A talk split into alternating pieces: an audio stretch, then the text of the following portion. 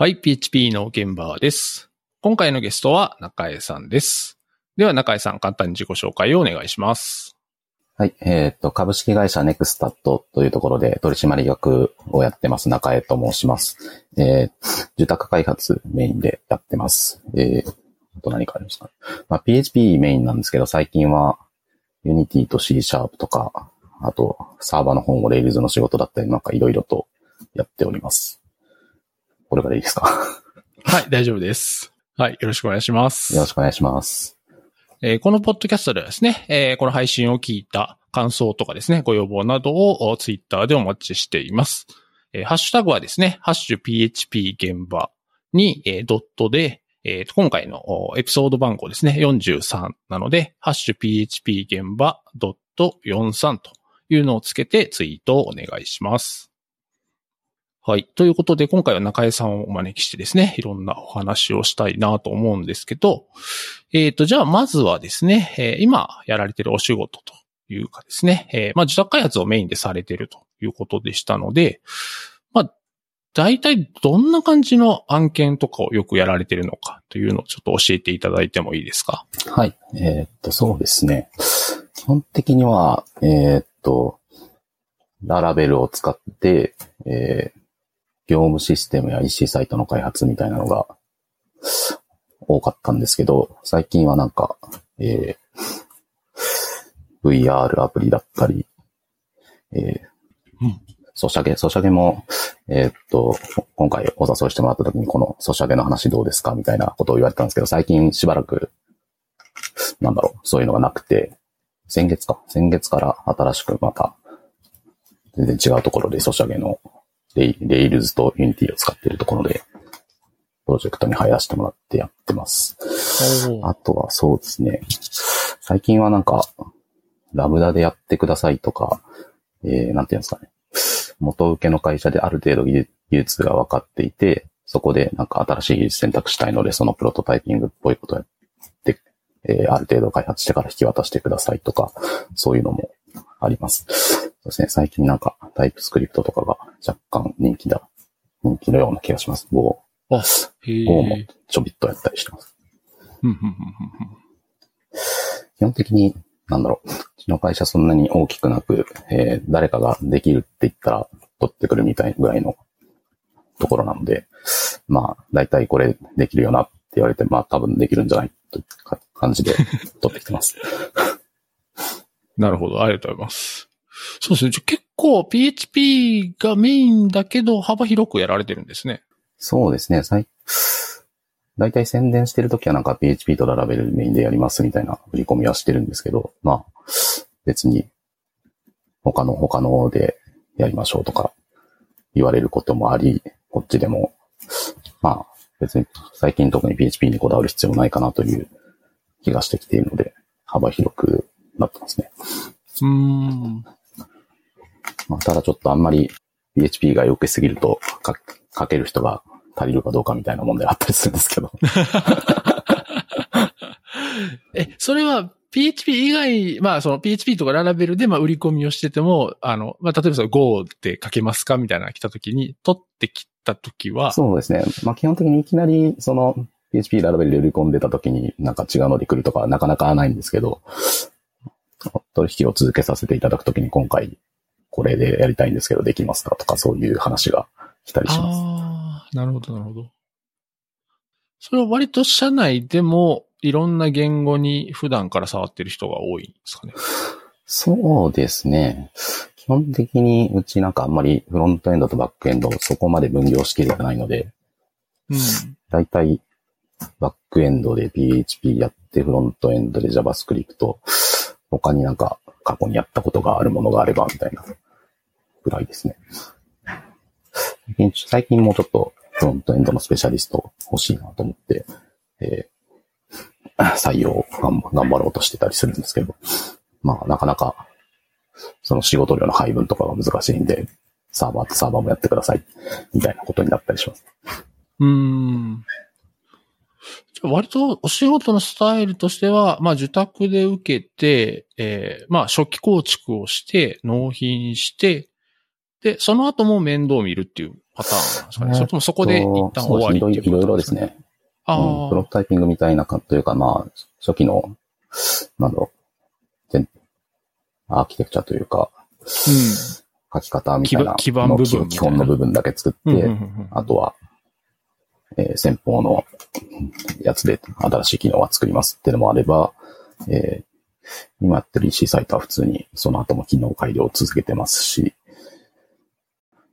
ゲームの時、前のゲームの時はなんか、この、この新機能を作ってくださいみたいで機能単位で受けてたりしました。あ、なるほど、なるほど、なるほど。なんか割とその、えっ、と、まあその基盤部分っていうか、その初期のそのコアの部分だけ作って収めるパターンと、えっ、と、継続的にずっと開発に携わるパターンで、なんかやりやすさとか、なんかこう、やりにくさとか、そういうのってありますか？ああ、そうですね。うーん。まあ、継続的に関われる方がなんかいろいろ安心というか、うん。なんだろうな。学学ぶことはある気がするんですよね。なんか作りっぱなしで終わりとかじゃなくて。まあ一応、あの、初期で考えることは考えるんですけど、やっぱ後になって問題出てきたりするじゃないですか。ありますね。とか、結局は作ったけど、そこを変えるのが難しかったとか、よくあるんで。うんまあ、そういう意味ではなんかその、そういう、なんだろう。面倒くさいところまでというか、まあ、運用の部分まで、ちゃんとやれる方がいいような気がしてますね。うん、そうですよね。まあ、小さい、小さい機能とかだったら全然、ほぼほぼ、なんだろう、もともとそんなに完成して変更が予定されないような、ソシャゲの機能とかだったら全然、投げっぱなしでもいいんですけどね。うん。そうなんですよね。なんか特に、あの、新しい技術とか、なんかこう、新しい考え方とか言うと、あんまり自分たちの試験がないようなことにチャレンジするときは、やっぱり、あ、後のことも面倒見れる方が、なんかしょいやすいというか、うん。そうですね。なんか新しいもんち作って収めて、あとよろしくだ とちょっと心もとない感じはしますね。言われるままに作りましたけど、本当にこれできますみたいな気持ちになる時もあります。そうですよね。まあ一応相談しながら作ってるんですけど。うん。なるほど。じゃあ、この後、まあ、お話ししますけど、その、DDD の、まあ、その、実装パターンを採用したりとか、あと、ロードランナーとか、割とこう、なんていうんですかね。まあ、今時というか、のトピックの発表を中井さんよくされてると思うんですけど、あそ、それを取り入れるときは、割と後から面倒が見れることが分かってるプロジェクトに入れてる。そうですね。いや、プロジェクトによるんですけど、まあそもそも、なんだ、大きいプロジェクトに入って、そのそもそもそこが DDD のパターンの活用を始めてたっていうのが、まあ、この発表資料のところの現場はそうだったんですよね。僕が別に提案したわけではなく、へえ。まあ他でもなん、なんですかね。ところによっては、このチーム間だったらいけそうかなと思ったら、やってるって時もあり、入ってみたら、すでにそれらしいものがあるってのも結構ありますかね。本当の意味での DDD というのは、なかなかお目にかかったことがない気がしますね。うーん。なるほど。じゃあちょっとこのゲーム開発現場での DDD パターンの活用のお話をしていきましょうかね。はい。これは2019年の資料ですよね。そうですね。えー、あもうそんなに経つのかっていう感じでありますけど。えーっと、形から入ったドメイン駆動設計によるゲーム開発の光と闇。光と闇っていうのはいいですね。これはなんか、えーっと、この勉強会に誘っていただいた会社の偉いさんから、こうこういうタイトルどうですかと言われて僕、僕が、僕が挙げた内容がなんかあまりに普通のタイトルだったんで、こっちの方がいいんじゃないですかみたいな話をして、ちょっとこうなったんですけど。なるいや、確かにいいですね。すごいキャッチーな感じがしますね。じゃあちょっとこの、えっ、と、まあ、資料の内容についてお話ししていきたいので、えざっくりとちょっとどんな感じのお話だったかっていうのを、ちょっと説明していただいてもいいですか？そうですね。えっと、どのあたりから説明したいですかね。えっと、ドメイン駆動設計の DDD について、えー、というタイトル的な発表なんですけど、まあ、なんだろう。TDD っていうのが、えー、ちゃんと、なんだろう、開発者と顧客、あとは業務の専門家さん巻き込んで、えー、ちゃんと共通の言葉で、え、システムを開発していこうっていう、えー、戦略、待機的な目線と、えー、そのためには、こういう、えー、リポジトリやファクトリーという パターンを使うといいよ、みたいな戦術の方に分かれていて、どちらかというと、後者の方から入っていき、入っていきましたっていう話で、えー、まあ、その、後者のことだけやってると、まあ、プログラミングだけの話になりがちで、なんだ、軽量 DDD とか中身がないとか批判されがちなんですけど、えー、一応、その、レイヤーをちゃんと分けたり、えー、アーキテクチャについて共通の見解を持ったりすることによって、ある程度、なんていうんですかね、コードが整理されて、いい効果もありました。そして、なんだろう、本当の DDD につながるような話もちょっとはできたよという感じの資料でしたね。うんうんうん。いや、結構発表時間は50分くらいだったんで、割と長く書いて何書いたのかなという ありがとうございます。そうっすよね。あのー、まあ割とこう、なんていうまあいわゆるその軽量 DDD 的な話っていうのは、まあ特に、えー、プログラマーっていうかソフトエンジニアだと割とこう手を出しやすいとこではあると思うんで、確かにこういう発表はすごくいいなと思うのと、あと、やっぱりこうゲームですよね。ソーシャルゲームの現場で、あの、活用されてるっていう話は僕あんまり聞いたことがなかったので。ああ、なるほど。うん、いや、僕もあまり聞いたことなかったんですよ。で、実際やってみて、どうでした？ゲームの開発で。まあ、あの、軽量 DDD とはいえ、そういう DDD でよく使われるようなパターンを採用してみて。そうですね。まあ、どこに何があるかっていうのは大体わかりやすかったですし、一応、まあ、なんか、名称の故障の統一とかそういうこともやってたので、うん、そうですね。何も考えずに作れるよ保守はしやすかったんじゃないかなと思ってます。ただ、なんていうか代償と言いますか、初速はなんかあんまり出てなかった気がしますね。結構開発、最初の方遅れてたので。なんかパパッと ORM 使って作っちゃっての方が、まあ、もしかしたらリリースは早かったかもなという気はしなくもないです。まあ、あとはそうですね。あと結構集約っていうんですか、えー、クラスをなんかすごい重厚に作りすぎてて、不可試験でちょっと苦労しました。まあ苦労したんですけど、ちゃんと、なんだろう、DB と、えー、インタラクトするというか、ところが、えー、レポジトリとかに、まあ絞りきれなかったんですけど、大体絞られてたんで、まあ、チューニングはそれなりに見るところが少なくてよかったかもしれないなと思ってます。あとそうですね。ゲームってそもそもなんて言うんですか、コンピューターで扱いやすいような、そのシステムを、という感じで使えてるのもある、結構あると思うんで、モデリングみたいなのはしやすかったような印象があります。ああ、なるほど。そもそも、そのプランナーさんとかも、マスターデータもどう持つとかそこら辺まで関心を持たれているので、ああ、うんうんうん、そうそうそう。この、このパラメータをいじるためにこれは欲しいとか、DB 設計に近いところまで打ち合わせしてたりしたので、まあ、なんですかね。エンジニアに優しい気はします。なるほど。そうですよね。あの、DDD 関連の本で、ものの本によっては、あの、まあ、ゲームはあんまり向かないんじゃないかみたいなことを書いてる本もあったりするので、どうなのかなと思ったんですけど、まあ、でも、確かに、割となんか親和性良さそうな感じしますね。そうですね。むしろ、なん、なんていうんですかね。他みたいに、もともと物理的なものとか、えー、アナログなものとかをシステムにちゃんと落とし込む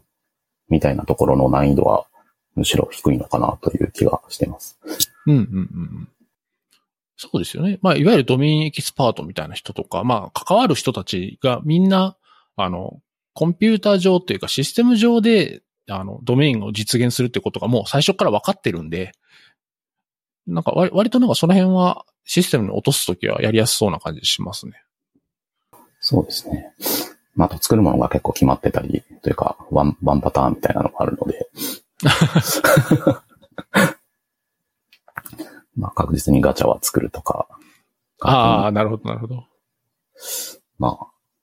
まあ、一応そのゲーム特有の、なんですかね、推しというか、改変みたいなのが入るので、まあ、その辺は、やりがいがあるという感じではありますが。うんうんうんうんじゃあ、あんまりでもゲームと親和性良さそうだけど、ゲームで、そう DDD 的な開発をしてるっていう話があんまり出てこないのは単に出てこないだけなのか、あまり必要性を感じないのか。そうですね。なんで僕もなんだろう。そんなに点数こなしてなくて、僕ここでお世話になったところでライブやらせてもらってたんで、実例をそこまで知ってるわけじゃないんですけど、今入ってるところは全然 DDD とかそんな感じはしないですね。普通に Ruby on Rails でアクティブレコードをそのまま使って JSON、JSON を作っていこうぐらいの雰囲気を感じます。なんかそれは今のプロジェクトも、えーまあその以前やったみたいな、その DDD の、そのまあ tips とかをいろいろ使ったやり方をしたいとかっていう気持ちにですねならないです。か？うーん。ああ。実はそう。まあ、個人的にはやりたいんですけど、なんか人が足りないのと、あと、割ともう、なんですかね、他の前、前のゲームから流用してきたようなゲームサーバーで、ああ。ある程度できちゃってるんですよね。ので、どうしようという感じなんですけど。あ一結構、結構動いちゃってる、動いちゃってるし、これを完全にひっくり返す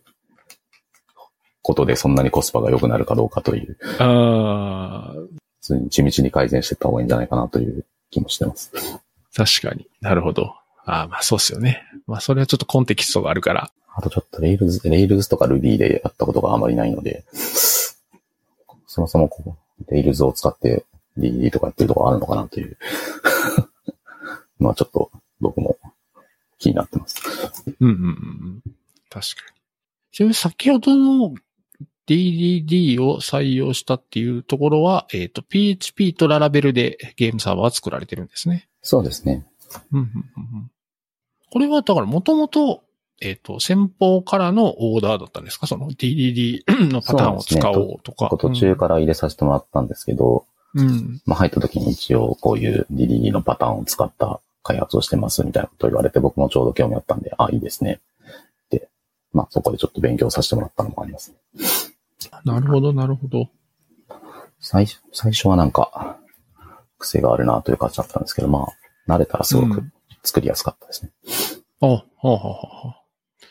え、中井さん自体はもともと、まあ、エリック・エヴァンスの本を読んだりして、じゃあ DDD が何ぞやみたいなのは把握されてた？そうですね。なんぞやみたいなのは、まあぼち僕もどっちかというとなんか、戦術方面にの興味が多かったんですけど、大体どんなんかっていうのは、ふんわりと把握してたぐらいですかね。うんじゃあ、でも他の方は、例えばその社内の他の方とか、あ、そのプロジェクト僕が外に一人で入ってたぐらいなんですね。ああ、なるほど。あじゃあ他のチームの人っていうか、まあ一緒にやってる、そのまあ他社の方たちはまあもう、もともとプロジェクトに入ってるから、ある程度知ってる。そうですね。そこのリードの方が、えーっと、大体、ひな形というか、こう作るよみたいなのを作っもうすでに作っていて、そこに入る人は基本それに合わせて書いていくみたいな感じでしたね。あ、なるほど。あ、それはでも面白い視点かもしれないですね。あの、割とこういう話をする人って、人っていうか僕がする相手の人は、なんていうんですか、こう自ら率先して導入しようっていう人の立場の人が多い印象なので、すでにあるところに後で入ってどう感じたかっていうのはちょっと聞いてみたいですね。でも中井さんの場合はある程度知ってる知ってる、知ってて、そのプロジェクトに入ったんで、まあまあ知識としてはある状態で入り、そうですね。うんそ、それでもやっぱ最初は戸惑う感じだったんですか？そうですね。独自のやつがあったのと、まあこれ DDD はあんまり関係ないんですけど、ファサードがものすごかったんですよね。あーあ、あの、ララベルのファサードってことですか？あら、あララベルのファサードがあらゆるところに付け、付けられていて、サービス、サービス。スからモデルからすべてファサードになっていて、なんか、ファサードヘルパーのファイルがなんか、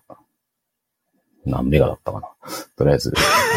ID, ID が読めないぐらいに肥大化し、分割するみたいなすごいことやってました。へえ。それは、あれなんですかね、その、まあ、いろんな機能をもうファサード経由から叩くっていうポリシーだったんですか？はい。入ってからやめましょうっていう話をしたんですけど、なるほど。なるほど、なるほど、なるほど。あんまりいいことないし、保管もき、保管もちょっと弱いし。うん。え、でもそれだと、いわゆるレイヤードアーキテクチャみたいなやつとかと、すごいなんか相性悪そうな感じがするんですえけど。ーっと、まあ、いや、使うのコントローラーからとかぐらいなんで、ああ。そうです、そうです。リポジトリとかまでファサードになってるわけではなくっていう感じですかね。あ、なってるところもあったんですけど、まあ、一応、なんだろう。依存性の注入とかでそんなにクリーンにならないだけで、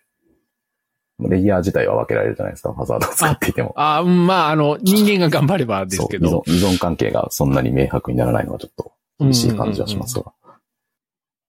あーじゃあまあ、アプリケーションレイヤーで使うようなものを全部ファサードにして、その中、そねそのレイヤーの中で全部完結してるってことなんですかそうですね。そんな感じだったと思います。あ、これ、そうですね。これはその資料の一つ前のプロジェクトだったな。パスワード祭りだったのは。ああ、そうなんですね。この資料でやってたところは最初から割と綺麗に書かれてました。ああ、なるほど、なるほど。で最初はどの辺に戸惑われ、それまではだから普通の、普通、まあ普通って何が普通かっていうあれですけど、まあまあララベルでよくあるような開発を、ね。まあ、OR、ORM の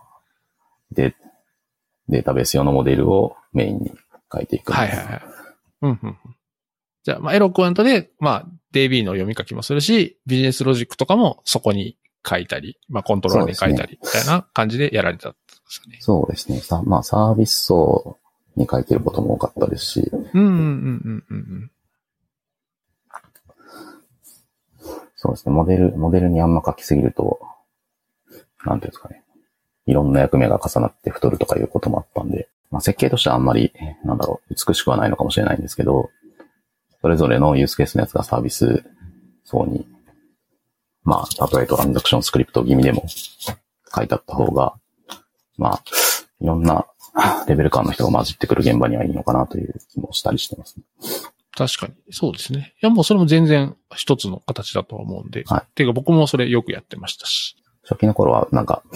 せめてモデルなんだったらモデルらしく振る舞ってほしいなという気持ちはあったんですけど、最近は、まあ、確かにこの方があ混沌とはしないなというのがあったりします。そうですね。だから他の現場だとまあ、普通にエロエロクアントをそのまま使ってっていうのも結構あるんですけど、まあ、使いつつも秩序をある程度保とうみたいなこともよく考えてます。うんうんうん。まあ、難しいんですけどね。なんか、部分的に、なんだろう、一部だけリリーのパターンみたいなのが入ってたりする時もあるので、まあ、ありますね。ここは、ここは複雑なので、もうちょっと、ちゃんと自分でオブジェクト作った方がいいんじゃない話はしたりするんですけどうんうんうん、なかなかね、全全部やるか全部やらないかの方が、全体的には秩序があるなと。まあ、そう、そうですね。うん。まあ、うーん。まあ、そこもちょっと悩ましいとこかなって気がしますけどね。あの、まあ、美しさではもちろん全部が同じようなレイヤー構造になってるっていうのが、まあ、で、そのレイヤーごとの関係性とか、責務をしっかり守るっていうのが、やっぱり美しくはあるんですけど、じゃあそれって管理画面でデータベースのレコードを書き換えるだけのマスターメンテみたいな画面でもそういうの必要とか、なんかこう、まあ、いわゆるドメインロジックが入らないものに関してはね、そんなにやる必要あるのかなとか、その辺はなんか、まあ、言い方あれですけど、バランス？っていうのはまあちょっとあるかなとは僕は、僕も今思ってますけどね。そうですね。マスター管理みたいな本、それこそほとんどクラッドがメインになるようなところだと、うんエ。ロカント非常に使いやすいので、うんそこにわざわざドメイン駆動設計というか、レイヤーを増やしに行くかとか、そもそもそもゲームの方で使ってるマスターのドメインオブジェクトみたいなのをそのまま使っていいのかとか、うんうんうんうんうんのはちょっと悩みどころな気がします。まあ、そして結局なんかマスター管理とか言いつつ、Excel とかスプレッドシートでままた別途管理されてるので、なんですかね。その辺、その辺をちゃんと僕らが作ったシステムで取り込みきれてないっていうのはちょっと悔しい気もしますね。まあ、マスター管理画面にどこまでコストが避けるかみたいな問題はもちろんあるんですけど、そうなんですよね。毎毎回 Excel との戦いがあるので、じゃあ今までまあ MVC プラスサービスみたいな形で作られているスタイルから、まあ今回のその DDD パターンを活用したようなスタイルの開発に入って、ど、どの辺が最初戸惑いましたか？そうですね。まあ、やっぱ、エロ、エロカントというか、アクティブレコード系の ORM を使ってると、まあ、DB が主体にななるじゃないですか。うんうんうん。で、まあ、モデルイコール DB だみたいな形で、なんだろう。最初の方は、まあ、DB の、DB からアクティブレコードのモデルを取り出して、それがそ、それがそのまま1対1でエンティティになるみたいな、本当にこれ意味あるのかなみたいなのが結構散見されてて、そこから、なんですかね、最初に ドメインオブジェクトの設計をして、えーそれだったらまあ DB にはどういう形で保存したらいいのかとか、という DB ファーストからオブジェクトファーストへのなんか頭の切り替えがちょっとかかった気がします。ああ。それはもう他の既存でできたロジックとかは、割とこう、綺麗にっていうか、ちゃんとドメインモデルにはドメインロジックが入っていて、みたいな形にちゃんとなってたんですかね。いや、そこは結構、なんだろう、人によりけりなところがありましたね。ちゃんと、割と貧血エンティティになり気味だったような気がします。特に最初の方は。まあ、まず、なんていうんですかね。この形で作るってところのキャッチアップで、限界ぐらいの。感じになってしまうので。そうなんですよね。レイヤー分けしたりとか、まあモデルは、エンティティとバリューオブジェクトがあってね、みたいなのって、多分、開発してる方だと、あの、形はすぐ覚えれると思うんですね。別に、こういうふうにやり、やり、やりましょうって言われたら、あじゃあリポジトリでは、あの、エンティティ返すんだねとか、まあ、省略返すんだねとか、そういうの作れると思うんですけど、なんかそれがこう、しっくり飲み込めるっていうか、特にそのドメインモデルとしてそれを扱えるかってなると、なんかもう、もうちょっとこう、なんていうんですかね、考え方の転換っていうか、がなんか結構必要かなとは僕も感じたりしてます。そうですね。それこそ、ちゃんとオブジェクト思考できてますかというと ところかなと。うん。最近あんまりなんか DDD って言いたくなくて、うわーでもすごいわかります。それは。うん。そうなんですよね。結局、オブジェクト思考の話だよね、これっていうことになるんですよね。まあ、ベストプラクティスのいいところが書いてあるな、ぐらいの見解で言います。わかります。そうそうそう。DDD という言葉自体がなんかもう指き出す言語になるのがし、なるのを失敗したので、なるべく意味が通じる言葉で説明したいなという。うんそうそう、なんですよね。なんか DDD したいですってなった時に、え、な、その中の何がしたいんだっていう話に。なんか DDD したいって言われる時点でもう嫌な予感がするんですよね。まあ、形から入るのも全然いいとは思うんですけど。そうですね。うん。ままあ、な、何かの多分期待があるんですよね。DDD っていう言葉に。でも結局、なんていうんですかね、ソフトウェア全体というか、まあゲームならゲーム全体を良くするのであれば、なんか、それ、それ以前の仕様とか話し合ったり、そっちの方にも入っていく方が重要だなという気はしますね。うん。そうですよね。まあ、なんですかね、自分たちの領域で割と好き勝手できるの、できるので、戦術面をやっていて、気分がいいというか、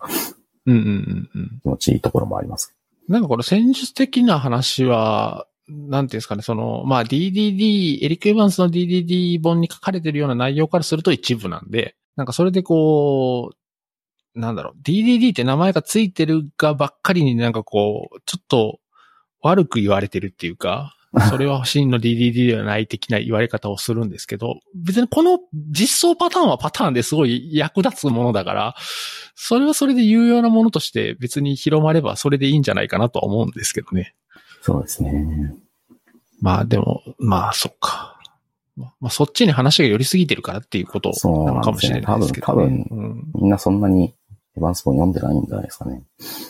なんか、伝文の伝文の伝文ぐらいで、ああ、リポジトリとファクトリー作るんでしょうみたいな、うんそういう 感じになってるんじゃないかなっていう気がしてます。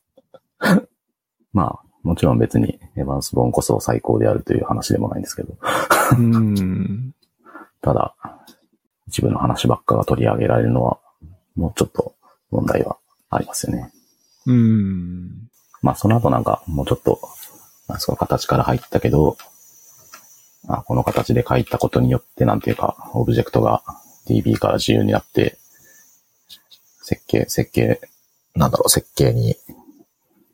なんですかね、要件というか、あ引き出す言語とかそういう言葉で説明できるような、コードを書けるような、になっていくみたいなのは全然いい発達段階だと思ってます。うんうんうんうんうんうん。そうですね。そうですね。ウェブアプリケーションって、まあ、特にフレームワーク使うと、もう、なんですかね。IO をいかに扱うかみたいなことだけでも割とできちゃうんで、そうですよね。うん。なんかその IO が全くないクラスとか、まあ、モデルを作って、そこにロジックを入れてっていうことを考えなくても結構作れちゃうんですよね。で、まあ、それでも全然問題ないものもいっぱいあるし。だから、なんかそこが結構肝かなと思ってて、なんかそう IO が全くなくて、そのドメインモデルを作るみたいなの、経験が、実際なんかあんまりない人もいるのかなと思っていて。いやー、あまりないでしょうね。データベースはほぼ確実に使われるので、うん。そうそうそうなんですよ。ウェブアプリケーションから入った人だと、まあ、インプットは HTTP リクエストだし、で、そっかそうそう DB の IO とか使って何かを引っ張ってきて、で、うんあとはレスポンス返すだけなので、特に PHP だとメモリにずっと持つとかができないですからね。うんうんうん、そうなんですよね。どっかに一旦入れとかないと次のリクエストに使えないでうんすし。うんうんうん。そうそうそうそう。だから絶対 IO を、IO を介して何かをするっていうことだけにこうフォーカスするやり方しか知らないと、なかなかこの DDD の考え方とかっていうのは、こう、ピンとこないかもしれないですね。あ、でもなんかそういえば、ちょっとずれるんですけど、シンフォニーのドキュメントは、なんか、最初おみくじっぽいやつだったような気がしますね。違いましたかあなんか、ランダムでなんか引いてくるで、特に DB に保存はしないみたいなサンプルが載ってて、ああ、さすがだなと。思ってたんですけど、抽選のロジックだけ書いてみたいなことしてたと思います。あ、これだこれだ。ラッキーコントローラー。おーあ、まあ、ドメインロジックとか大層な感じではないですけど、DB を使わない。ランダムイントだけ使って。まあそうですね。これはまあ HTTP リクエストもらって、レスポンスを返すっていうサンプルですもんね。コントローラーだから。こうこういうのを作ってたらなんだろう。もうちょっと、か DB、DB から思考が離れることもあるかな、というのはちょっと感じます。そうですね。確かに。サンプル、サンプルというか最初にやってもらうチュートリアルで、必ずしも DB は使わなくてもいい。で、イコール DB というわけではない。まあ、そういうのを考えてこうなってるんじゃないかなと思うんですけど、シンフォニーは。そうですね。まあ、あと PHP の場合は、えーいわゆる CLI で叩くような PHP のなんかこう、処理を最初に書く人ってあんまり多分いないような気がしてて。あうん、もう HTTP リクエストが来てっていうのがもう前提、まあまあほとんどのユースケースはそれなんで正しいんですけど、だから余計にこう IO とかそういうものと関係なくこうメモリの世界だけで何かを処理するみたいなことをあんまり意識しないかもしれないですね。あ、確かにそうかもしれないですね。あと少なくともやっぱ、ウェブアプリケーションフレームワークのチュートリアルだと、だいたい DB、DB の操作というか、ORM の使い方が入りますからね。そうなんですよね。まあ、フレームワークのチュートリアルとしてそれが正しいんですよね。フレームワークの処理、仕事はそれだから。そうそうそうそう。その上に何かを書くのがチュートリアルの延長になると、大きくなったチュートリアルみたいな感じにな、なるんですよね。で、まあ、それで用が済むところもたくさんあるんで、まあ、それはそれでいいんですけど、そうですね。まあ、だからそれ、それ以降、プログラマーとしてちょっともう一歩踏み出すには、みたいな感じで書かれてるのがなかなかないですもんね。そう、そう、そうなんですよね。だからフレームワークからまあ離れるっていうか、フレームワークとは独立した処理を書くっていうそうですね。ところですかね。最近だと、ララベルを親だと思って育つ人も結構いると思うので、どう、どう親離れするかという感じでちょっと見てます。じゃあそれは現場で、まあ、エンティティがあるテーブルのレコードをそのまま写像したみたいな構造になってるまあ、いわゆる貧血ドメインモデルみたいなやつから、そこからドメインロジックを入れてみたいな風の転換って、やっぱりコードレビューしながらとか、そうですね。コードレビューか、その前のクラス設計図みたいなのを一応書いてたんですけど、そのあたりでああ、ツッコミを入れたりとかはやってましたね。なるほど。あ、じゃあそれはなんか機能を作るときにクラス図とか書いて、それをレビューしてから開発入ると、最低限クラス図と、API 設計どのタイミングですだな。API 設計みたいなのはちょっと、えーその機能を担当するエンジニアが、まあ、まあ、大体詳細設計に担当する、相当するんですかね、あれ、を書いてやってました。ああ、なるほど。それをこう、それを繰り返していくと、割とこう、チームの皆さんも、なんか納得感を持ってもらえる感じなんですか？それともなんかめんどくさいなっていう感じなのか？いや、最初にめんどくさいなっていう感想は、まあ、いろいろ聞きましたね。そうですね、なんか、これ、書くこと増えただけじゃん、みたいな。そうそう、ORM 使えば一行で済むじゃん、みたいなのは結構聞いた気がしますけど、そうですね。そこから一歩、ちゃんと ドメインモデリングとかをするようになったら、あ確かに、という納得感。まあそこまでいけた人がどれくらいいたかは、ちょっと、わかんないですけど。うんうんうんうんうん。そうですね。結構、コードレビューとかもしっかりしてたんで、うん、それなりに成長しやすい現場だったんじゃないかなと思います。うんうんうんうん。中江さんが関われてたのは、その、初期開発的な状、フェーズのとこだけなんですかね。と、その、そのゲームは全然、最初から最後、ほぼ最後までやらせてもらってました。あ、そうなんですね。うんうんうん。あと、なんですかね、えーっと、フロント側も僕やってたので、この機能だけお任せしますみたいな形で、新機能開、リリースは新機能の開発が多かったんですかね。うーん。じゃあやっぱりこう、まあこういうレイヤードアーキテクチャとかしといてよかったなって感じます。そうですね。修正は結構しやすかった時はありましたね。あれ何の機能だったかな？あ、シリアルコードかなシリアルコードを入れるとアイテムがもらえるみたいな機能で、はいはいはい。途中でなんかシリシリアルコードを一回、一回しか使えないシリアルコードみたいなのを無限に発行してたんですけど、最初。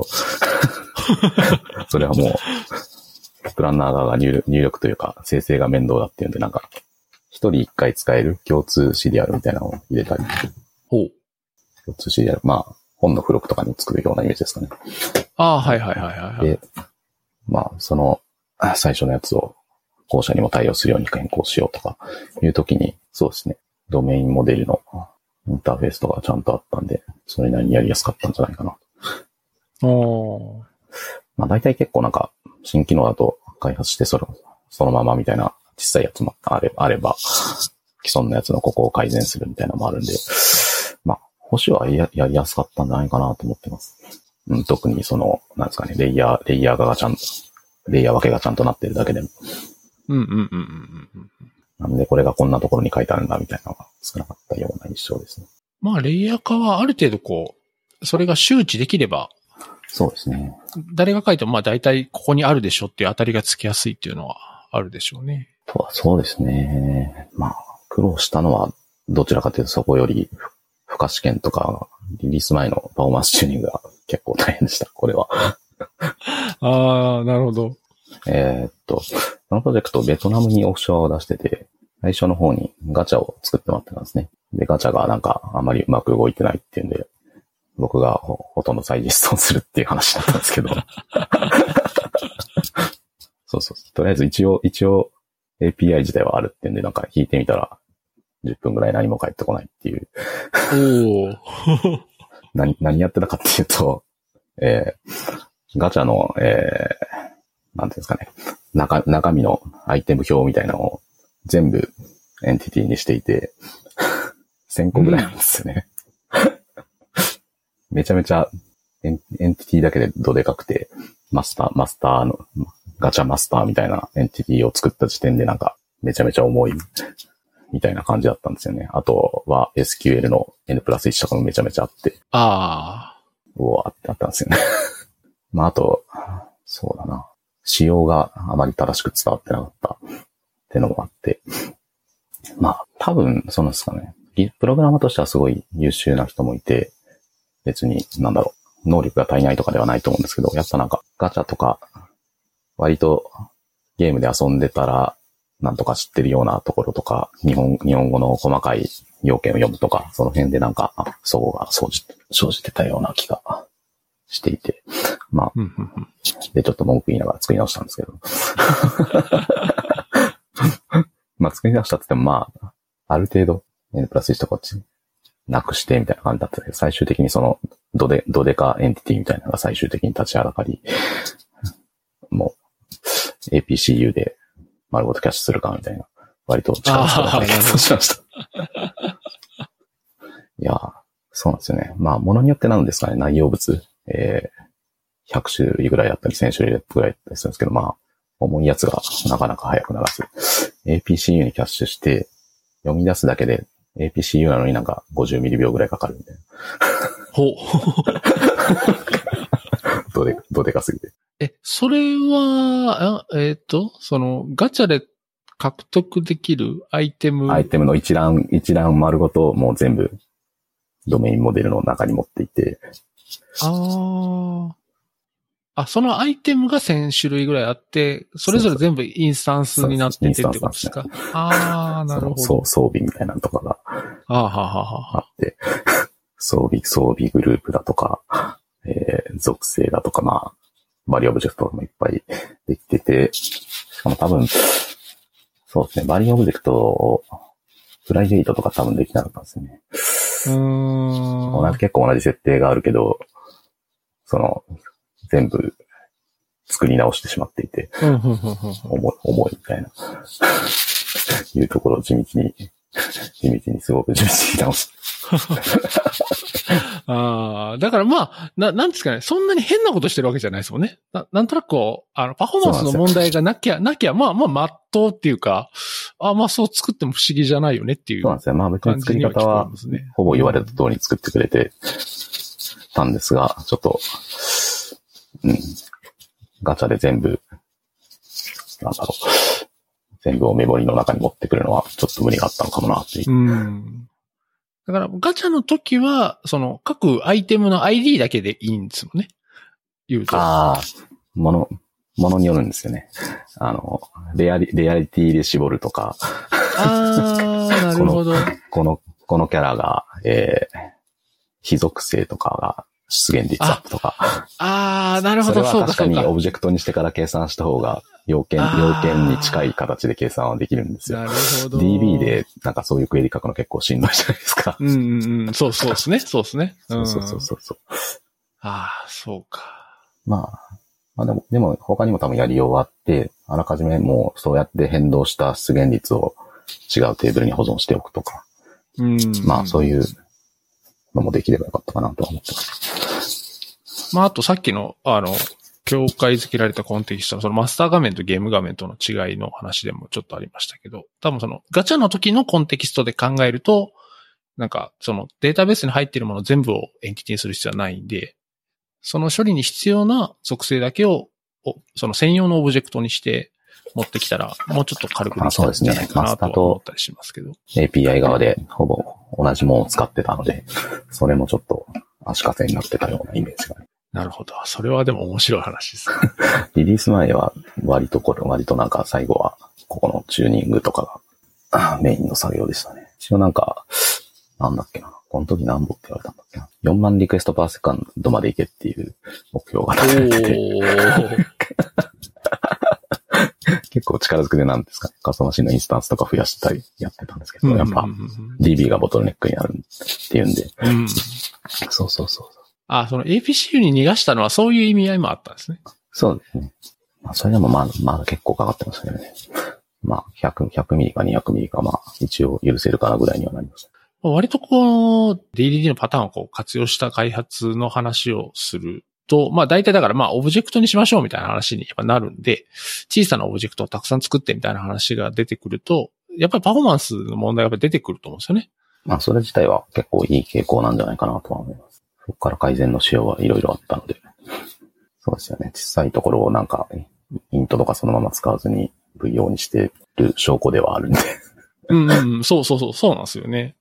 だからそれってこう、まあ、中井さんが関わられたプロジェクトでやってるみたいに、やっぱりちゃんと計測して問題があるとこはチューニングしてみたいなのが、まあやっぱ真っ当なやり方で、でよく聞く話であの、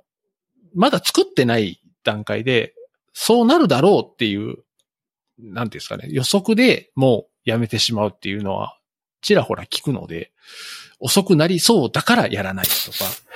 まあ、まあでも最近の PHP ならねって感じですよね。うん、そうそうなんですよね。少々つく、そんなクラス作ったところでそんな大して遅くなるんだよみたいな話なんですけど。そうですね。昔の印象が抜けてなかったら、全然あるかもしれないですね。うん。そうなんですよね。まあまあ、あの、銀の弾丸はないんで、あの、どっちかにすりゃ完全に全てがうまくいくわけじゃないんで、あれなんですけど。そうそう。だからその辺もなってたゲームってどうなのかなって思ったところもあったんですけど。まあ確かに早い方が嬉しいんですけどね。えまあね、うん、そうっすよね。まあでも全然遜色ないぐらいは、ちゃんとやれば出せると思うんで。うん。なんかそれは割となんかいい話な感じしますね。そうそう。あとあの、資料にあった話で聞きたかったのが、あの日本語を使うっていう話。そうですね。えーっと、ええ英語に当てるところで、なんか、この部分こう訳しちゃったけど、実は違うところでは違う訳になってるとか、もう結構あったりして、したのと、あと、えー無理やり英語にしたけど、わかりづらいとか、うんうんうんうん。いうのもあったんで、まあ、日本語っていうのも一つありなのかもしれないなと。これはドメインモデルを、だエンティティとかバリューオブジェクトとかを日本語で書いたって感じなんですかね？いや、書いてないです。書いて、書くのも良かったかなっていう話です。あ、あ、よかったかなって話ですか。ああ、なるほど個。人的にはなんか趣味では書いたことあるんですけど、まあ、ちょっとなん、なんですかね。変換、変換とかの手間が入るのが若干うんうんうんうん。大変だったなとは思うんですけど、ソースから仕様を分かりやすいという気はしますね。まあ、特にえー英語全然ネイティブじゃないんで。うんうん。そうなんですよ。僕も日本語を、まあ、ドメインレイヤーのモデルとかを日本語にしてるプロジェクトがあって、やっぱめちゃくちゃわかりやすいですね。死ぬほどわかりやすい。で、あとはもう変換の問題は、まあ、メソッド名とかだったらもう、ゲットとか、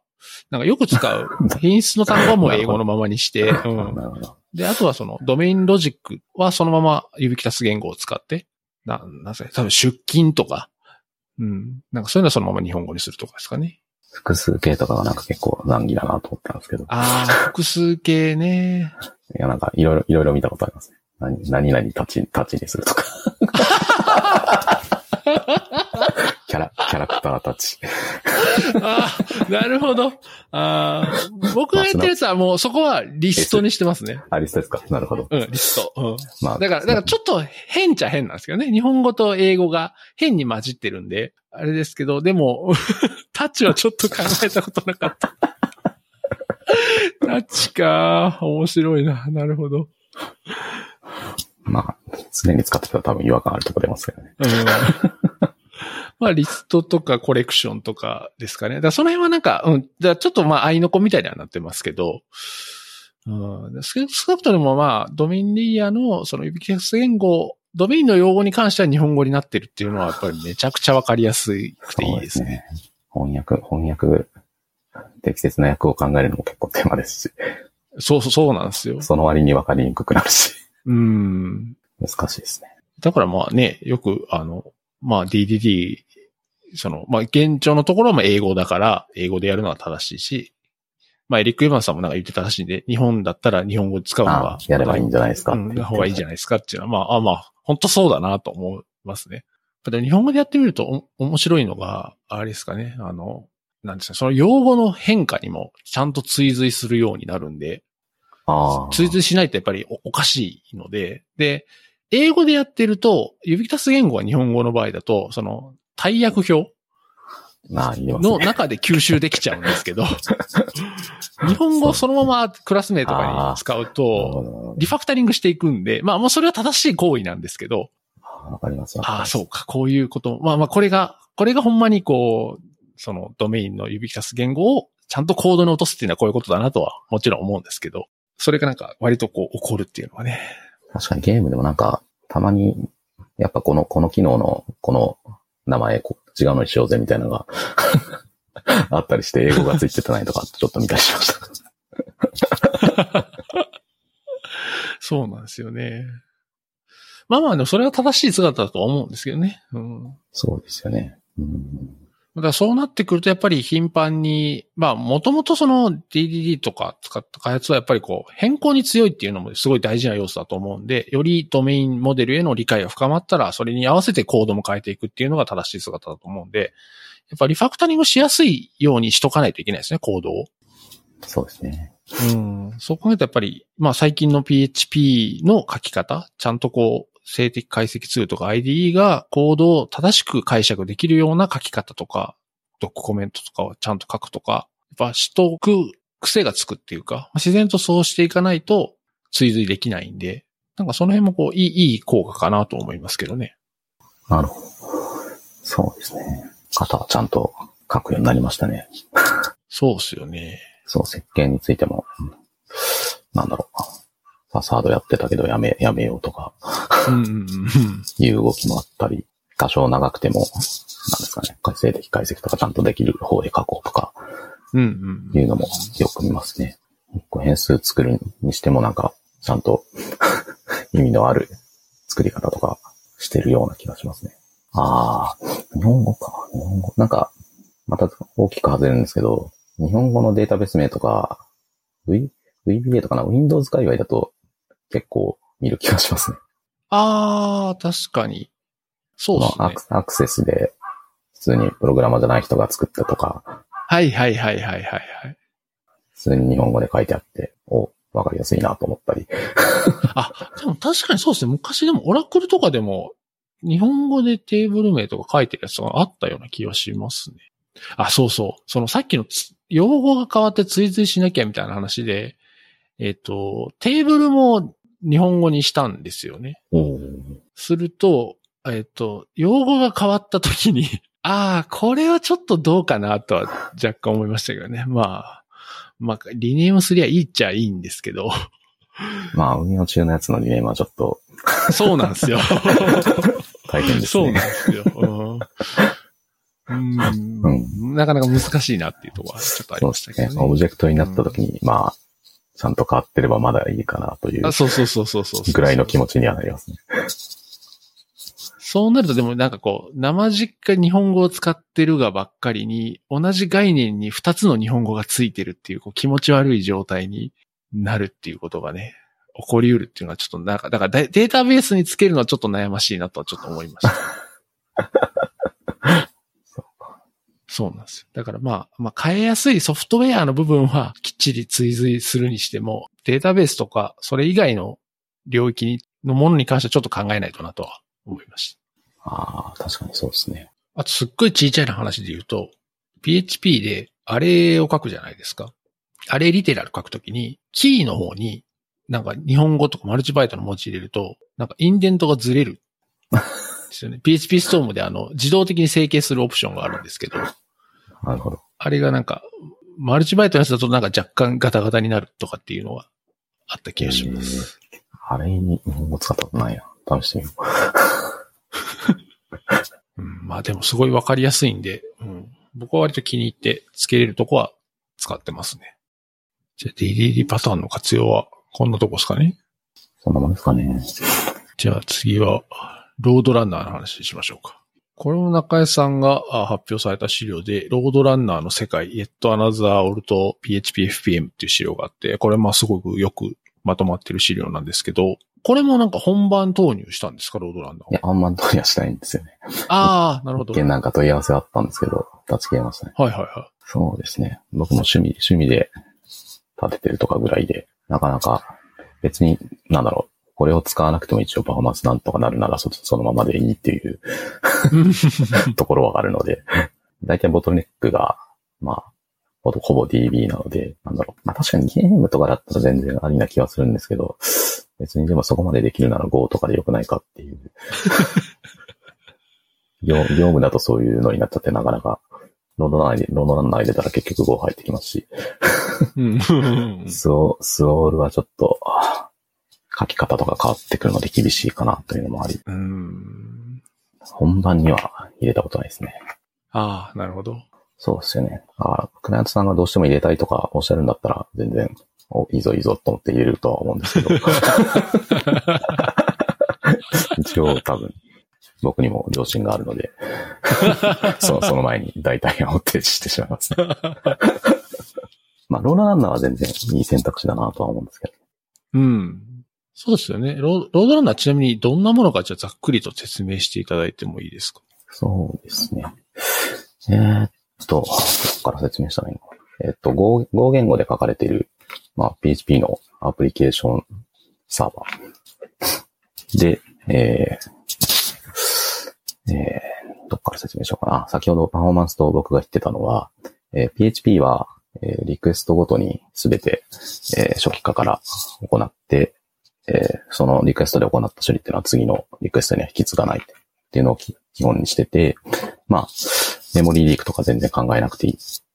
初心者にも優しいっていうのが一つの、一つというかまあ、割と最大級の特徴なんですけど、うんうんうん。えー、 RoadRunner とか React PHP とかそういうのを使うと、えー、まあこれ他の言語のサーバーだったら全然普通のことなんですけど、えー、リクエストをまたいで、えー状態を維持するのが簡単にできるようになる。まあその代わり、えー、メモリを開放してなかったら、どんどん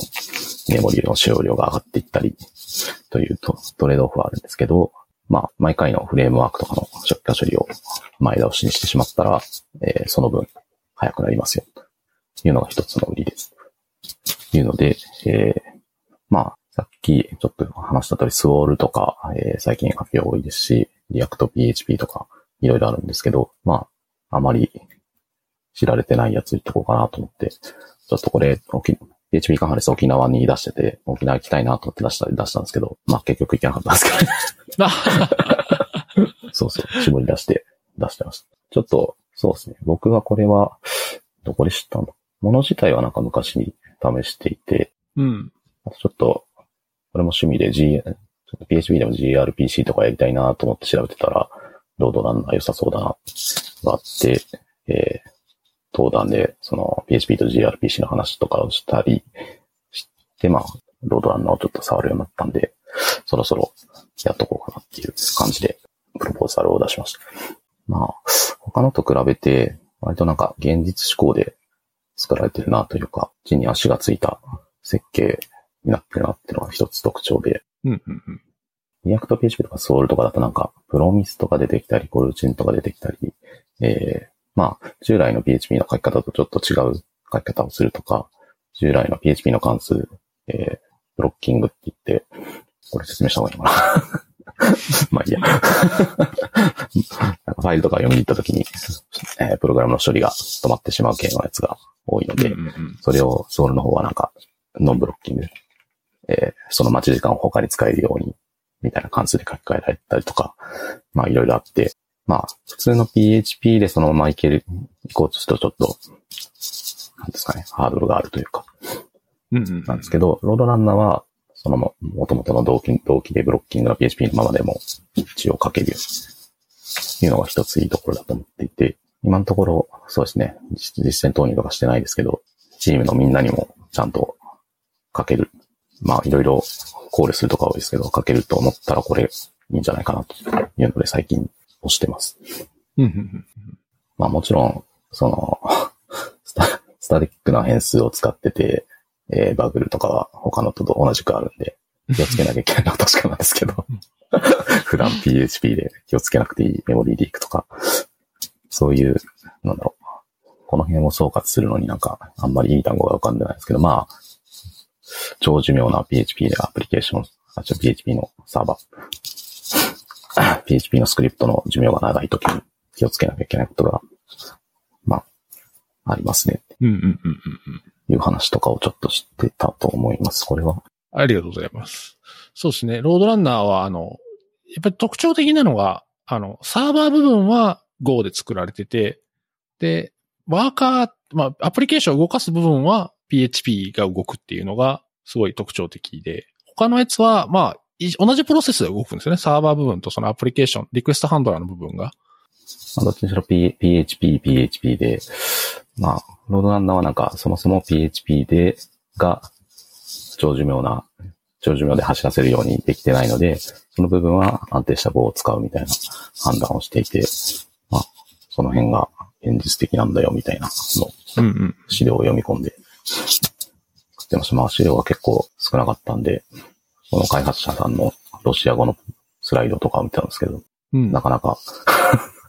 いいこと書いてあるなって感じです。まあでも、ロードランナーが触ってみて、あの、PHP 部分には特別な拡張とか何にもいらないじゃないですか。そうですね。Go のバイナリーを入れて、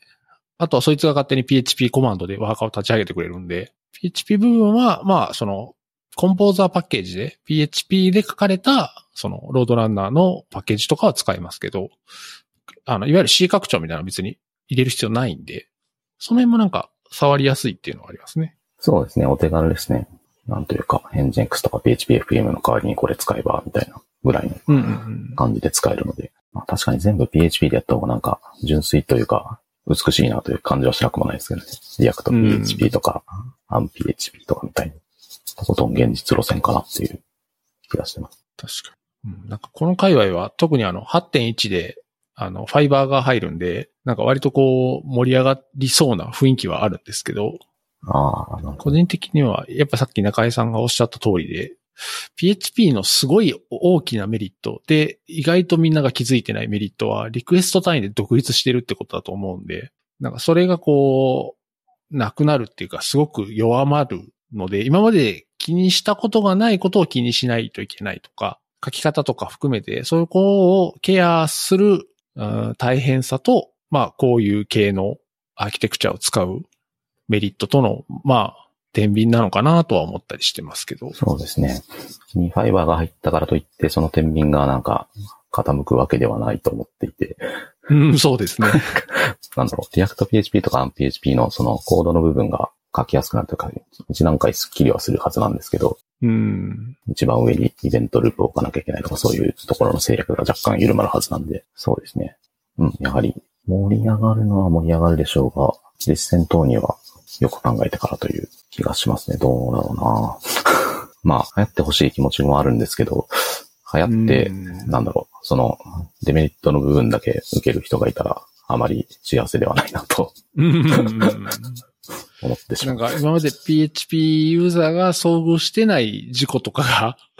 なんかこう、た他人のなんなんかセッションが見えてますよ的なんとか、そうなんですよね。うん、なんかそういうのがうっかり起こりうる。今までは知らず知らずそれは守られてきたとこなんだけど、そうですね。し、多分、それを気にしたライブラリってもなかなか多数ではないと思うので、うんうんうんうんうん。そうですね。ライブラリ選定にも気をつけなきゃいけなくて、となると、って感じなんですよね。そう、そうなんですよね。で、まあこんだけでもいろいろ出てきてるってことはやっぱりニーズがあるんですかね？そうですね。多分なんか、どっちかというと、なんか WebSocket とかを PHP で書きたいっていうのはちょっとわかる気がしますね。ああ。その超寿命なサーバーじゃないとできないことみたいうんうんうんうんな。WebSocket とか gRPC のストリーミングとか、どっちかというとそっちの方が魅力的かなと思っていて、まあもちろん速さも欲しいんですけど、うん。うんうんうん。割となんかその、なんかそれ、今のその、今までできなかったことができるようになるっていうのと、あとは速度と、あとはコンカレンシーですかね。そうですね。だ IO を並列で叩きたいみたいあな。まあ、コンカ、コンカね、うん、コンカレンシーの部分は全然、なんていうんですかね、HTTP クライアントとかでも活用できたりするんで、うん。そこはまた、なんだろう、ウェブサーバーに使う以外でも全然活用法あるかなと。うんうんうん。思います Swoole とか React PHP も一応なんだろう、イベント駆動の並並並行が売り、その、HTTP サーバーの代替みたいなところばっか注目されてますけど、並行性も売りなんで、そっちの方は全然入りそうな気がしますね。ファイバー。DB のクエリを並列で投げたりとか。そうですね。なんか割とまあ、もちろんニーズはあるのはあると思うんで、そうか。いや、にしても本当に8.1で入るんですね。すごいな。ね。もっとかかると思ってました。だから、えっ、と、ロードランナーに関してはでも、えー並列で何かをしたいっていう、PHP の中から、そうですよ、クエリを並列で走らせたいとかっていうのはできないですよね。そうですね。その辺は普通に通常の PHP を走らせてるだけなので、うんうんうんまあ、あとなんかロードランナーは、なんか、困ったら Go でやってもいいよみたいな雰囲気をすごく感じて。まあ、それはでも僕は結構な利点な気がしますけど、じゃあもう Go でいいんじゃないって言われたらもうそう、あれですけど。PHP のミドルウェア書いて、なんか思い処理するんだったら別に Go で書いてもいいよみたいなことが、スそうパイラル、そうそうスパイラルフレームワークのドキュメントとかにも書いてあって、ああ、なるほどなって。うん。なそうなるとなんか全部 Go で書いてたらいいんじゃないっていう話になりまあ、そうな気気もしてるもしてきますけどね。まあ、うん PHP の資産とかがあったら、もしかしたらいいのかな。基本的に、開発元のところも Go を採用して、でも PHP も使い続けたいみたいな感じでやってて、まあ、熱いなと思います。そうですよね。もともと PHP のアプリケーションがあって、それを Go に全部書き換えるみたいな話があり、でもそれだとうまくいかなく、で、ロードランナーになったんじゃなかったでしたっけ？いや、そうでもないですけど、なんか PHPFPM で、なんかうん。エラーが多発していて、まあ、高負荷だったんか、スパイクがあったんか、みたいな話なんですけど、で、それでもうちょっと、高速化したいみたいなあところからあだったと思います、最初の話は。あ、なるほど。いや、別に全然 Go でも解決はできたとは思うんですけど、うんうんんん。そうまあ、そこのために全部書き直すよりは、一応、PHP のコードがそのまま動くような、かつ早くて、えー中心部分が安定していて、みたいな要件で、ロードランナーを作ったみたいなのが、ロードランナー物語みたいなのが、スライドとかには書いてありました。ああ。スライドかブログ記事かな。でも既存の PHP のコードは当然 PHP FPM を前提に書かれてる、まあ、あの、いわゆる普通の PHP コードなんで、なんか、ロードランナー対応どれぐらい直したのかなという気がしますねうんそうですよね。そこ、そこ、なんか、そこは結構骨が折れれそうな気がするんですよね。そこなんかさらっと流してあって、ロードランナーを入れたら、サーバーの台数の3分の2できましたみたいな結論だけ書いてあって、そこ知りたいなと思ってるんですけどね。うん、そうそうそう。どっちかってそっちが、そっちがすごい大事な気がするんですけど、どれぐらいの書き換えが必要で、こういうなんか問題があってみたいな。ちょっと聞いてみたいですよね。うん、そうですね。あでもなんか、この発表した後に、ロードランナーの開発者さんからコメントがあって、はい。日本行けたら行きたいみたいなことをおっしゃってたんで、いずれ聞おーいいずれ聞いてみたいですね。確かに。いいですね。よくなんか、PHP でこういうことやりたいなって書いてあると、ロードランナーでできるよっていうコメントをつけてくれるんですよ。結構でも作者の人ってなんかウォッチしてますよね。そうですね。なんかすごいウォッチされてる感じはあります。なんか PHP スタンを作った人も、うんなんかあよくコメントいろいろんなところリプライはい飛ばしてるのなんか見てますね。困ってたらなんかすごいコメントくれて、素晴らしいな。うんまあ、あとは、あれですね、盛り上がりは、ララベルオクティンとかが、どんぐらい人気になるかな、ああ、というのをちょ。っと気にしてます。やっぱ、ララベルというか、今、派遣を握ってるフレームワークの影響力高いと思うので、あれ、あれでなんか、いろいろな体験談とか出てきそうですね。うん。今まで、サードパーティーだったのが、公式で出てきてる。まあ今までのアプリケーションがそのまま動くっていうんだったらね、すごいいいなとは思うんですけどね。それ用に、まあ、ある程度、ある程度というか、まあ、その部分的にせよ書き直さなきゃいけないとか、そうですね。特にリク、リクエストまたぎのバグを防ぐとかはちょっとそうそうそうそう。人間がやるとミスが出そうな。割と注意深くやらなきゃいけないとこなんで、それこそ、なんだろう、それ専用に書かれたフレームワークとかが出てこないとなかなか。ああ、確かに。うん、むしろなそういうのがあった方が安心かもしれないですね。変に、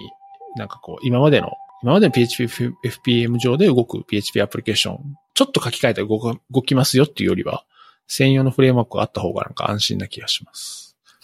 まあ、その点多分スパイラルフレームワークとかが、まあ、頑張るのかなといううん。感じはしてますけど。そうですよね。まあ、でもララベはあれよく公式で載せてきたなと。そうっすよね。なんか思い思いつくだけでも結構なんかスタティックとか使ってて、やりづらそうなのに、うん、うん、うん、うん。確実にあれ、認証とか、バグりますもんね。普通にやっただけだと まあ、いいまあ、それはそれでいいんですけどね。もともとそういう、あの、ランタイム上で動くことが前提なんで、それは別におかしくないんですけど、そう、そうなんですよね。それを違うランタイムに持っていきゃ、そら、いろいろ問題はあるだろうなっていう感じがするんで。いや、結構チャレンジングでいいなと思います。うん。まだ技術的には面白いし、確かに。もうちょっとお手軽に使える感じになればいいな。うん。そうですね。あれですね、その、ハマりやすいところは、信頼できるライブラリを使ってしまって、自分で書くところ。のなんか、チェック項目みたいなとか、これはなるべく使わないとか、うん。合わせた書き方をみたいなぐらいしないと、ちょっと、本番ではまだ怖いな。そうですね。うん。ああ、僕一人とかだったらいけなくもない気がするんですけどね。でもさすがに、さすがにそういう 人間依存にするのもどうかなと。まあ、あとこう、なんだろう。その、アプリケーションサーバー側も全部、その言語で作り、で、えーずっとそのプロセスを生き続けることが前提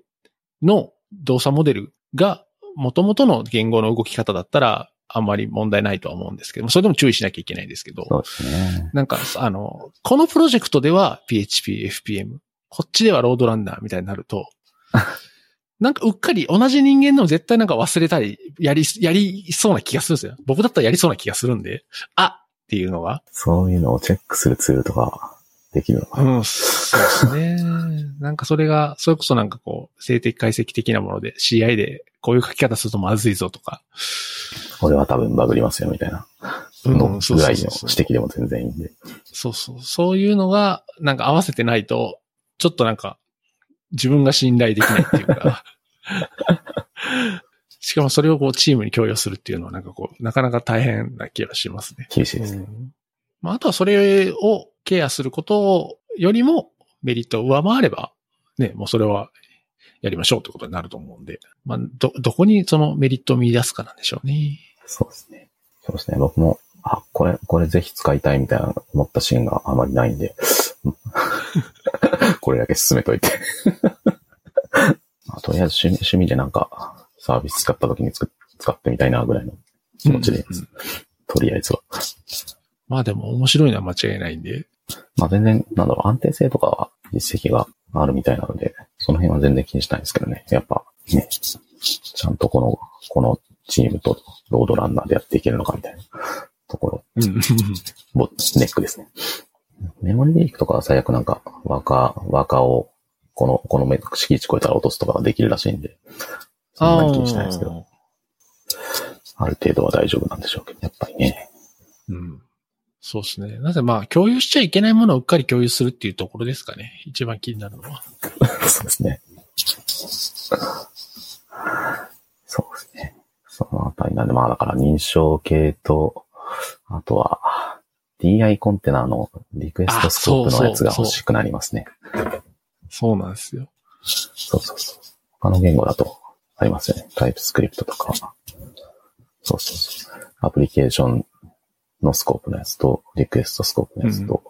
うんうんうんうん。その場で作るやつと、みたいな。そうそう。完全に本物のシングルトンだけになると厳しいことが。そうなんですなんかスパイラルフレームワークのやつはなんか、そういうの対応してるとかなんとかおっしゃっていたような気がします。よ。あ、そうなんですね。リクエストスコープ対応中か、なんだか。なんか、ひた、ひた、ひたてるさんのツイートになんか、開発者の人がなんかすごいコメントしてたのを見た覚えが。あ、そうなんですね。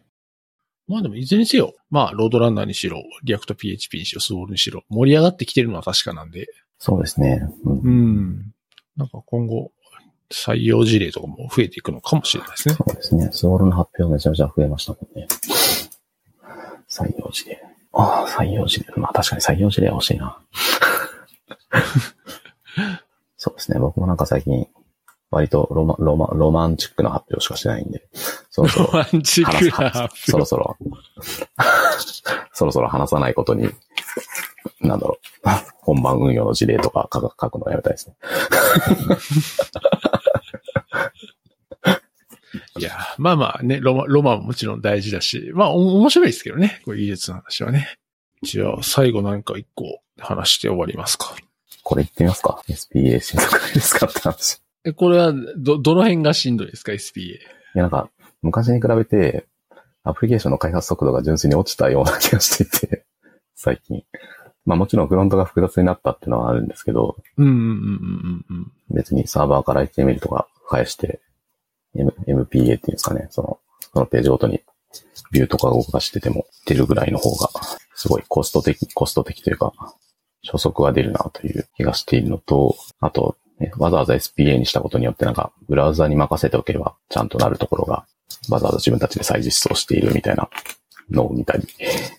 あとは、まあフロントとバックで、えーインターフェースというか API のインターフェースちゃんとしないといけないんで、そこをつなぐところのコストはまあ確かに純粋に増えてるなというところですとか、こんなこんなになんか複雑なことやりたかったんだっけみたいな気持ちに最近なることがあり、そういう話です。なるほど、なるほど。えーまあ、そのインターフェースの部分とかは、えー、オープン API とか、グラフ QL とか、ああいう、ね、スキーマ、スキーマを作れば自動でクライアントができるとか、で、うん。まあ、だいぶ軽減はできるんですけど、まあ、それでもまだ結構、昔ほどのスピード感を感じないなという。まあ、もちろん、フロントとバックで、えー、分業してたら、まあ、こっちの方が楽なんですけど、僕とか割とフロントもやってバックもやってみたいなのが多いので、なるほど。二つをつなげるのに、境界面も作ってってなると、うんっていう、ちょっと、なんていうんですかね。違和感というか、このままの方向性でいいんだろうかということを感じていて、まあ、それで、まあ多分結構、そういうこと思ってる人結構いるみたいで、なんか、JavaScript 界隈とかを見てると、えー、もう、サーバーサイドも JavaScript で書いてしまえば、API の部分、ほぼほぼ書かずに、なんていうんですかね。昔、昔ながらのサーバーサイドで HTML だけ作ってた頃と似たような感覚で書けるんじゃないみたいな発想を感じていて、フルスタックの系の Next.js、ブリッツとか、あ、ブリッツは Next.js やめたんだっけとか、最近なんかちょっと面白いなとか思ったのが、フローリオっていう、なんか大統一タイプスクリプト、ワンタイプスクリプトってかな のフルスタック フレームワークで、まあサーバーとフロントで API の部分は勝手に作ってくれて、だいぶ省力化したようなのが出てて、なるほど、こういう方向性もあるんだなと思ってて、ただ、JavaScript そんなに得意じゃないんで、こういう流れついていけるかなとか、いう思いもあります。まあ別に書書けはするんですけど、なんなんですかね。あんまり好き好んで書いてないので、PHP ほどの情熱を入れてないと言いますか。そうそう。その一方で、えーっと、あれどっから来てるんですかね。えーっとエリフェニックス、エリエリクサーのフレームワークのフェニックスのライブビュー、はいはいはいはい。ご存知ですか？あの、ララベルのライブワイヤーとかが後で追従してるあれ、あの辺。もう、フロントの方も、なんだろう、サーバー側の言語で書けばよくないみたいな。そうそうそう。さっきのタイプスクリプトの話とは別で、フロントからサーバーにタイプスクリプト、JavaScript が侵食していくんじゃなくても、俺たちは JavaScript が書きたくないんだというか。サーバー側と同じもんで書かせろみたいなのがあって、あれも、なんだろう、まあ実装、今の現時点の実装とかは結構問題はあるとは思うんですけど、特に WebSocket とか多分使ってると思うんで、スケーリングは厳しそうだなとは思うんですが、でも、楽なのは楽なんですよね。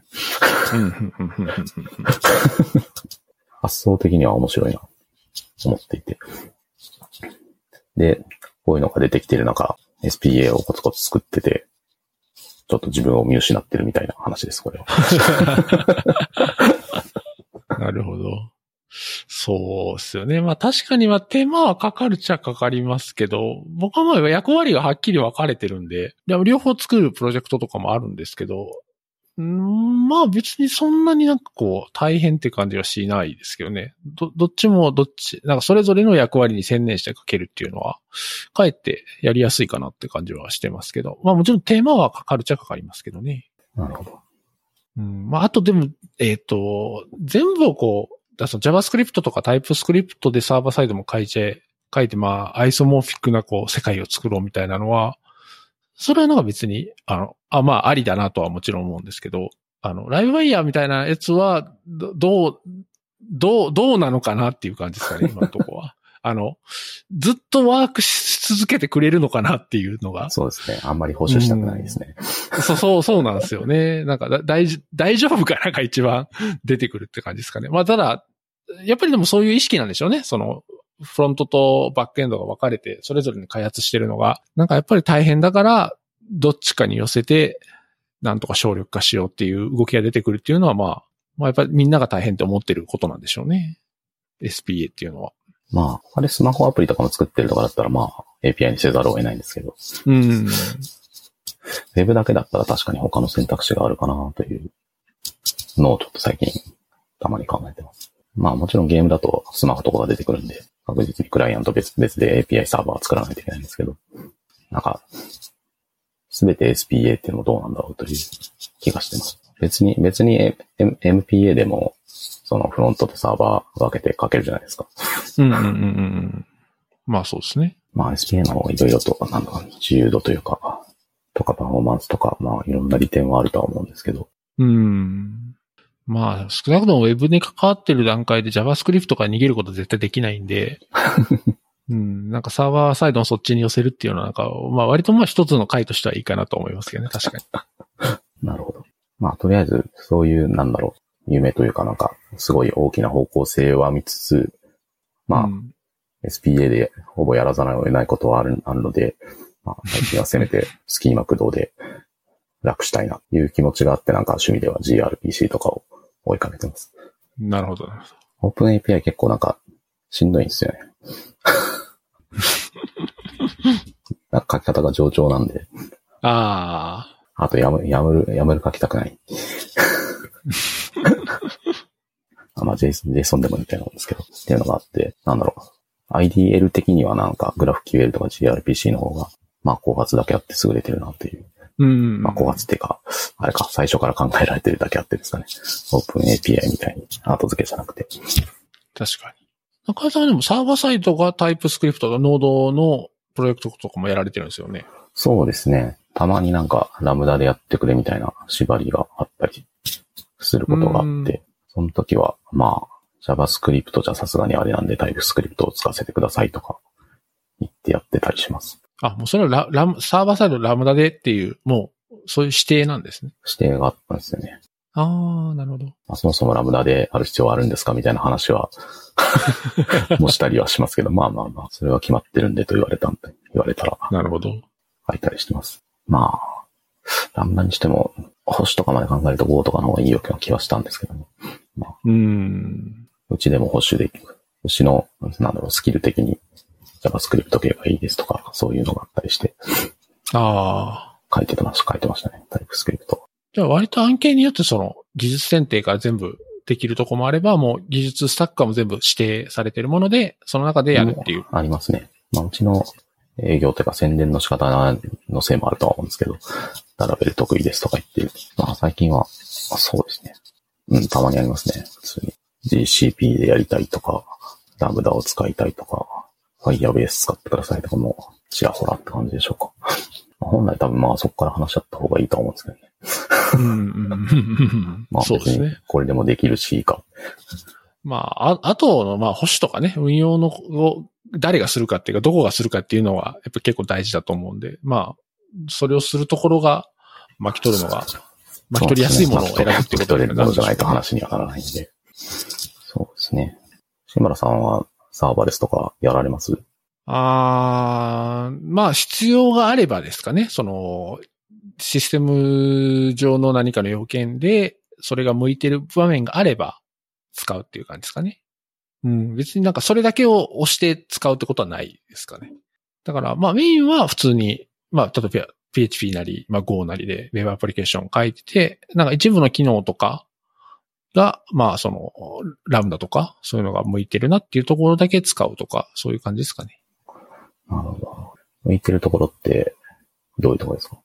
例えば、この間あったのは、あの、クラウドフロントに Lambda、Lambda Edge って言って、 CloudFront から呼べる、いわゆるはいはいエッジコンピューティングのやつですね。はい。あれとかは、あの、向いてるなっていうところなんで、それをいちいちこう PHP のレレイヤーまで持ってくる必要ないんで、もうそれをクラウドフロント、CDN のレイヤーで解決しちゃおうっていう時に使ったりとかなるほど。ですかね。なんかスケーリングが起因で Lambda にしたいとかそういうのってありません？あー、そうですね。まあもちろんそれもあると思いますね。なんか、その、えーっと、これ、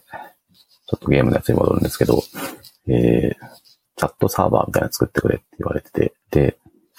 まあ、なるべくフルマネージドで、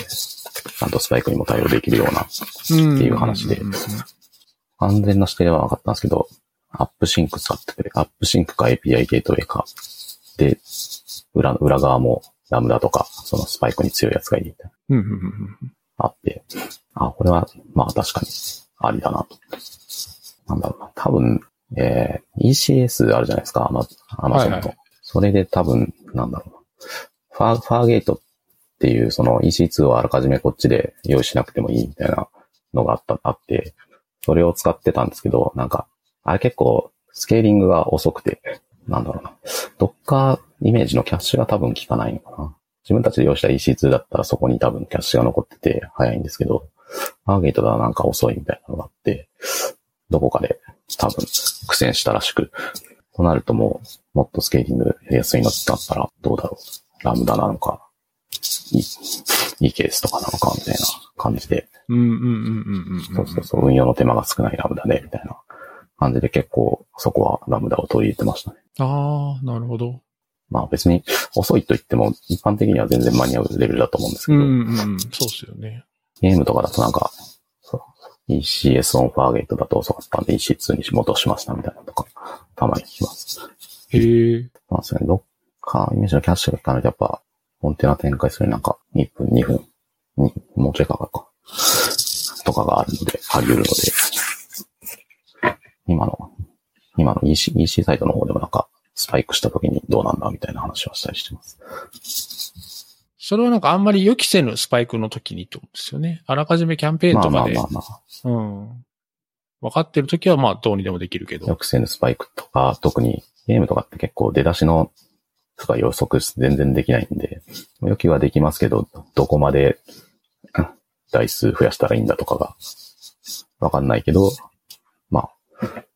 ラムダとかだったらもっといけるんじゃないみたいな感じで、多分あの技術選定だったんだと思うんですね。でもラムダでこう、ある程度のアプリケーションを書こうと思うと、すごいなんかピタゴラスイッチみたいになりません？そうなんですよね。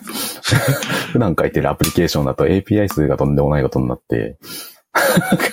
そう、そうなんですよね。そ、そこもあるんで、なんかこう、なんかお、おいそれとは、そっちに切り替えれ。だからなんかこう、ある程度分かったユースケースとか、単機能とかにはすごい使いやすくて便利なんですけど、なんか全体をラムダで構成するってなると、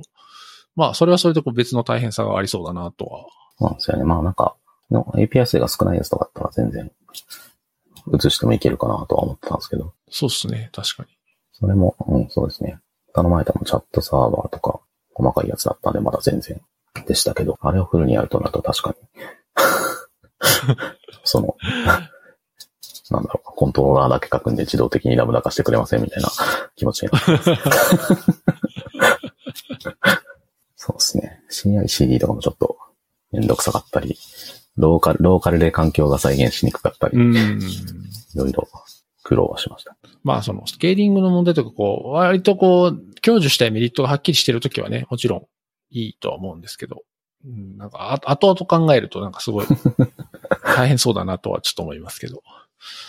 そうですね。あと多分ココストかなコストだろうな。なんか、あんまり予想よりアクセスが来なかった時とかも、割とメリットがあるんじゃないかと思っていて、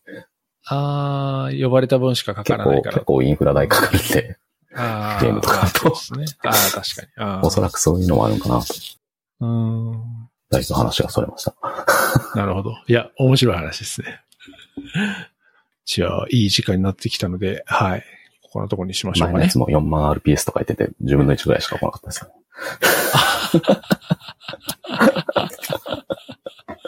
ああ、なんか切ないけど、まあでも、作る側としてはしょうがないですもんね。それで 準備せざるを得ないから。それだとなんかスケールアップというか、まあ、スケールダウンも容易なのにメリットがあるのかなと思ったりしましたが、終わるところを妨害してすみません。いやいや。いや、まあでも、いい時代だなと思いますけどね。昔は、それに合わせて物理を用意しなきゃいけなかったのが、まあね今はね、うん、まあ、多少無駄になるっつったってね、あの、まあ知れてるじゃないですか。言うたらまあ課金の単位なんかしね、まあ、しちっちゃいんでばらく見たら調整はできるんで、そうそうそうそう、別にね、あの宿題すればいい話なんで。だからやっぱいい時代に、ゲームに限らずですけど、どんなウェブアプリケーションでも、特になんか負荷が気にしなきゃいけないようなウェブアプリケーションをこう運用したりとか、関わってる人にとっては本当にいい時代だなと思いますね。そうですね。はい。ではですね、今回はここまでにしたいと思います。今回のゲストは中江さんでした。どうもありがとうございました。ありがとうございました。